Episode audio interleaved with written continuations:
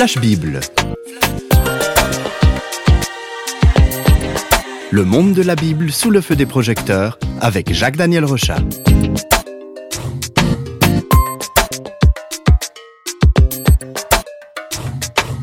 Jacques-Daniel Rochat, notre série d'émissions Flash Bible nous conduit à étudier l'ensemble des livres de la Bible. Aujourd'hui, on va aborder le troisième livre de la Bible, donc après la Genèse, après l'Exode. Voici le Lévitique.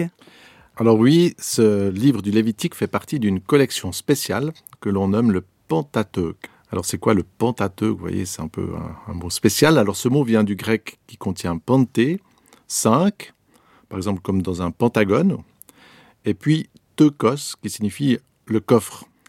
Alors c'est un petit peu comme si ce mot, le Pentateuque, soulignait que les cinq premiers livres de la Bible abritent le trésor de la Torah, la loi de Moïse qui contient les fondements du judaïsme.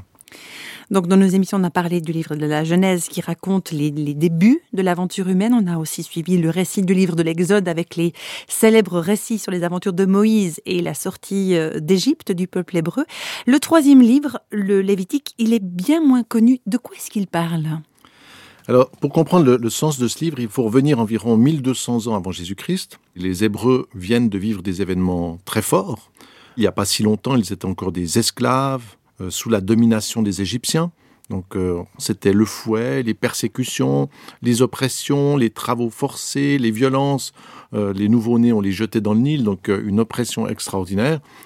Et puis Dieu voit leur souffrance, il entend leurs cris, et il leur envoie Moïse pour qu'il casse l'oppression de Pharaon. Et ce peuple d'esclaves, hein, un petit peu lamentable, c'est pas euh, des gens qui partent euh, comme s'ils étaient en pleine santé, non, c'était des gens vraiment opprimés, eh bien, ils peuvent traverser la mer Rouge, ils arrivent dans le désert, ils sont libres. Mais après cette heureuse libération, qu'est-ce qu'ils vont faire de leur destin? Et ça, c'est la question à 10 points, parce que des fois, on est tout content d'arriver euh, euh, quelque part, mais... Qu'est-ce qu'on va faire en sortant voilà, de prison Exactement, quoi. oui, on sort de prison, euh, c'est super, mais qu'est-ce qui va se passer? Eh bien, c'est ce qui se passe aussi pour eux. Est-ce qu'ils vont reproduire ce qui se passait en Égypte, comme un prisonnier qui reproduit un peu le système de, de cette règle qui serait dans la prison hein? Euh, Quel sera leur mode de vie? Comment vont-ils aussi honorer le Dieu qui les a fait sortir du cauchemar. Est-ce qu'ils vont reprendre des vieilles pratiques religieuses égyptiennes?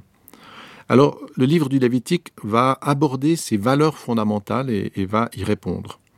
Donc c'est un livre plus difficile à lire parce qu'il a des règles, il a des lois, c'est un peu barbant tout ça?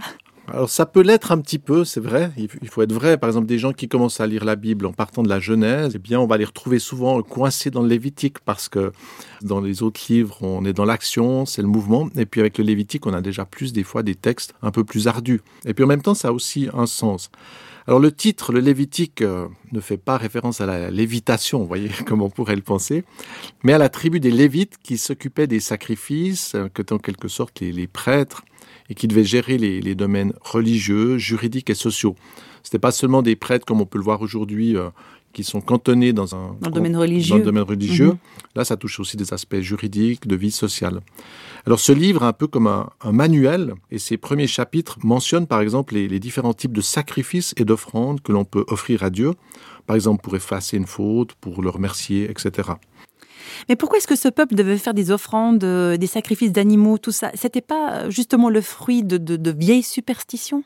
Alors oui, c'est vrai que beaucoup de sacrifices euh, d'animaux, on peut le voir dans le monde entier, peut venir d'une certaine forme de, superstition. Dans la Bible, c'est différent parce que la Bible nous dit que Dieu est esprit. Ça veut dire qu'on ne peut pas saisir la dimension spirituelle avec notre vue ou avec nos autres sens. Dans la Bible, on va trouver des textes qui vont inviter les Hébreux à rendre visibles certaines dimensions invisibles. Alors les Hébreux vont construire par exemple un temple de toile euh, et qui va abriter, on connaît cette précieuse arche de l'alliance, hein, ce coffret dans lequel il y aura certaines choses. Alors ce temple un peu fragile puisqu'il n'est pas fait avec des grosses briques, qu'on appelle le tabernacle, eh bien, il a pour vocation de rendre visible la présence de Dieu au milieu de son peuple. C'est pas le temple qui dit que le temple est sacré et c'est parce que le temple est là que Dieu est là, non. Le temple est juste un symbole qui manifeste en fait que Dieu va suivre son peuple. Et c'est exactement la même chose avec les sacrifices d'animaux. Ils ne sont pas un but en eux-mêmes, mais ils sont un symbole de quelque chose qui se passe dans l'invisible. Donc, si je vous comprends bien, l'animal, c'est pas seulement de la nourriture potentielle, mais il illustre euh, en lui-même une réalité qu'on ne voit pas, une réalité spirituelle. Voilà, exactement. À cette époque, c'est vraiment le, le rôle qu'ont les sacrifices d'animaux dans le peuple hébreu. Et c'est pour ça que c'est différent. Dans d'autres endroits, on va vraiment penser que l'animal est l'élément magique. Dans le judaïsme, ce n'était pas le cas. Il est un symbole de quelque chose qui se passe. Et on va voir par exemple dans, dans le chapitre 8 que Moïse va consacrer des prêtres, et dont un qui est assez particulier, qui est le prêtre qui exerce la fonction suprême. Euh, ce prêtre spécial euh, porte sur sa poitrine et ses épaules des, des pierres précieuses qui représentent les douze tribus du peuple. Il a aussi sur les épaules euh, aussi quelque chose de symbolique qui représente le peuple. Et puis sur la tête, il a une couronne d'or sur laquelle c'est marqué euh, sainteté à l'éternel. Alors là encore, tous ces éléments, on pourrait se dire le, décor, le décorum, eh bien, sont un moyen de montrer symboliquement que le sacrificateur a la charge du peuple. Il porte sur son cœur, voyez, avec ces pierres précieuses, il porte sur son cœur le peuple, il est quelqu'un qui est proche de ce peuple, et puis en même temps, eh bien, il fait le lien avec le Dieu très saint. Donc c'est un peu comme un, un, peintre, vous savez, des fois on voit des tableaux qui représentent des paysages grandioses. On se dit, mais c'est extraordinaire, ce paysage, il est magnifique. Alors que dans la réalité, c'est une simple toile avec de la couleur dessus. Eh bien, c'est un petit peu comme ça. Ce qui est dans le Lévitique, c'est un peu comme un tableau qui va nous montrer et qui va nous permettre de comprendre qui est Dieu.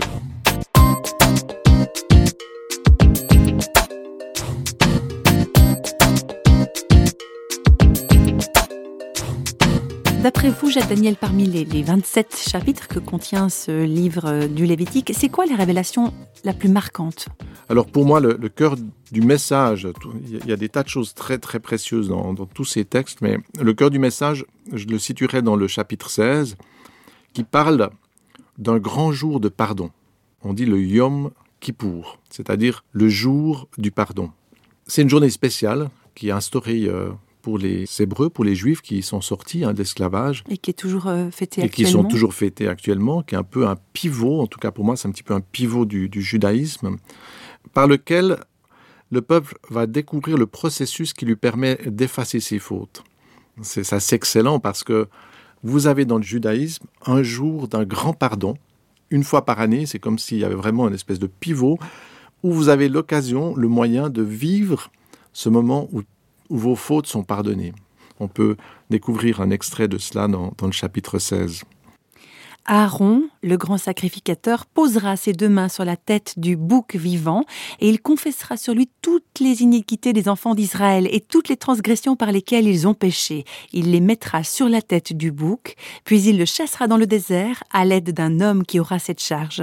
Le bouc emportera sur lui toutes leurs iniquités dans une terre désolée. Il sera chassé dans le désert. Euh, d'où l'expression le bouc émissaire. Oui, tout à fait. Les gens, des fois, savent pas d'où c'est tiré. Eh bien, ça vient de cela. Et là, on voit bien le symbole de ce sacrifice, dans lequel un animal porte la, faute du peuple. C'est bien sûr, et pour tous les, juifs qui étaient là, c'était pas le fait de dire cet animal, il a la capacité de porter.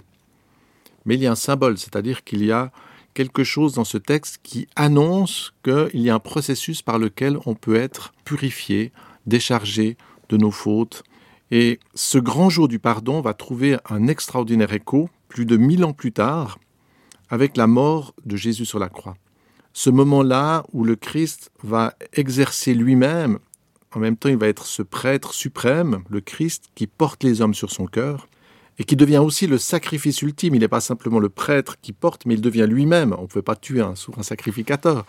Mais lui, Christ va l'être. Il est aussi celui qui porte la peine, la méchanceté humaine, la faute. Il devient ce sacrifice ultime. Donc le Lévitique, puis d'autres textes de l'Ancien Testament sont comme quelque chose qui annonce. C'est un petit peu l'ombre comme ça. Voilà, il y a quelque chose qui va se passer. Voilà comment ça va se passer.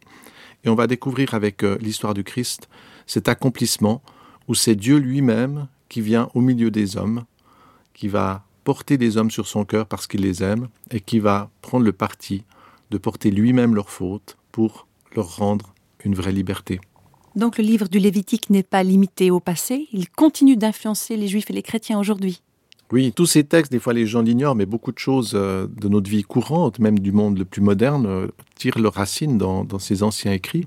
Dans le livre du Lévitique, on va trouver un peu cet objectif de, de garder les hommes en bonne santé physique, en bonne santé morale et spirituelle. Et c'est assez étonnant parce qu'on y trouve des questions, des questions d'hygiène. Par exemple, c'est dans la Bible qu'on trouve euh, l'invitation à se laver les mains régulièrement. Ben, ce petit texte a sauvé des, millions de vies, hein, simplement quand les gens suivent euh, ces précautions.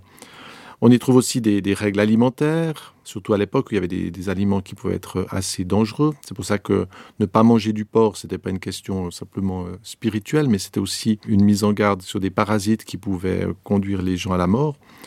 Dans le livre, on va y trouver aussi des mises en garde contre des déviances sexuelles, aussi des avertissements très clairs contre les sorciers, l'astrologie, et puis des invitations à ne pas mentir ni voler. C'est aussi un livre qui, bien avant l'heure, euh, s'oppose à l'esclavage. C'est un livre qui va défendre les fêtes, les jours de repos. Donc on voit aussi dans notre société, souvent avec l'esclavage industriel et tout cela, c'est un livre qui invite aux vacances, par exemple. Globalement, le Lévitique est imprégné de justice, de générosité, en invitant par exemple à, donner une partie de son champ aux plus pauvres. On peut lire peut-être quelques extraits qui sont un peu comme des perles dans ce domaine-là. Tu ne commettras pas de faute dans tes jugements, tu n'auras pas égard à la personne du pauvre et tu ne favoriseras pas la personne du grand, mais tu jugeras ton prochain selon la justice. Tu ne haïras point ton frère dans ton cœur, tu auras soin de reprendre ton prochain, mais tu ne te chargeras pas d'une faute à cause de lui. Tu ne te vengeras pas, tu ne garderas pas de rancune, tu aimeras ton prochain comme toi-même. Je suis l'Éternel. Alors on voit amour, respect, justice, générosité. Il y a bien sûr des choses qui sont un peu anciennes et antiques dans ce livre, mais en même temps, il y a des principes que l'on aurait bien besoin d'appliquer aujourd'hui dans notre société si seulement les hommes respectaient quelques-uns de ces principes, on aurait déjà un monde de bien meilleure qualité.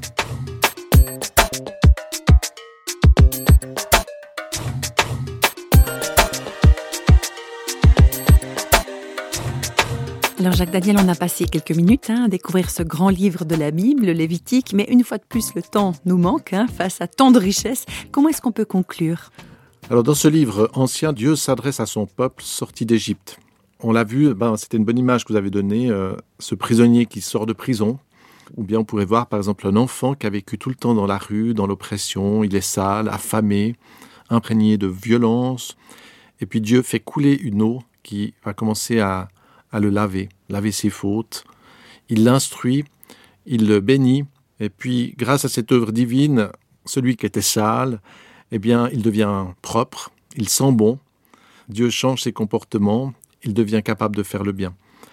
Et ce processus de restauration souligne que Dieu est pur et saint, mais que ce n'est pas une espèce de sainteté abstraite comme cela, mais que c'est vraiment une sainteté dans l'amour, c'est-à-dire que Dieu désire le meilleur pour les hommes. Donc le Lévitique nous dit qu'on a besoin qu'on s'occupe de notre vie finalement. Oui, c'est vrai, et, et on l'a vu aussi avec le jour du pardon, ce livre nous ramène humblement à notre condition humaine. Je suis quelqu'un qui peut être euh, envahi par la haine. Je suis faible. Euh, j'ai besoin d'être lavé, j'ai besoin d'être purifié, j'ai besoin que quelqu'un porte mes fautes, me prenne en charge. C'est pourquoi ce livre, qui a été écrit plus d'un millénaire avant notre ère, parle déjà de l'œuvre de Jésus-Christ. Il annonce ce jour où Dieu a envoyé le sacrifice ultime, celui qui peut porter ma faute, celui qui peut me transformer, celui qui peut me restaurer, celui qui peut me donner de nouvelles capacités celui qui fait que, oui, j'entre dans quelque chose de nouveau, je suis plus dans l'esclavage, mais je suis dans un monde ouvert dans lequel il y a l'amour et la vie. Et ça, c'est fabuleux.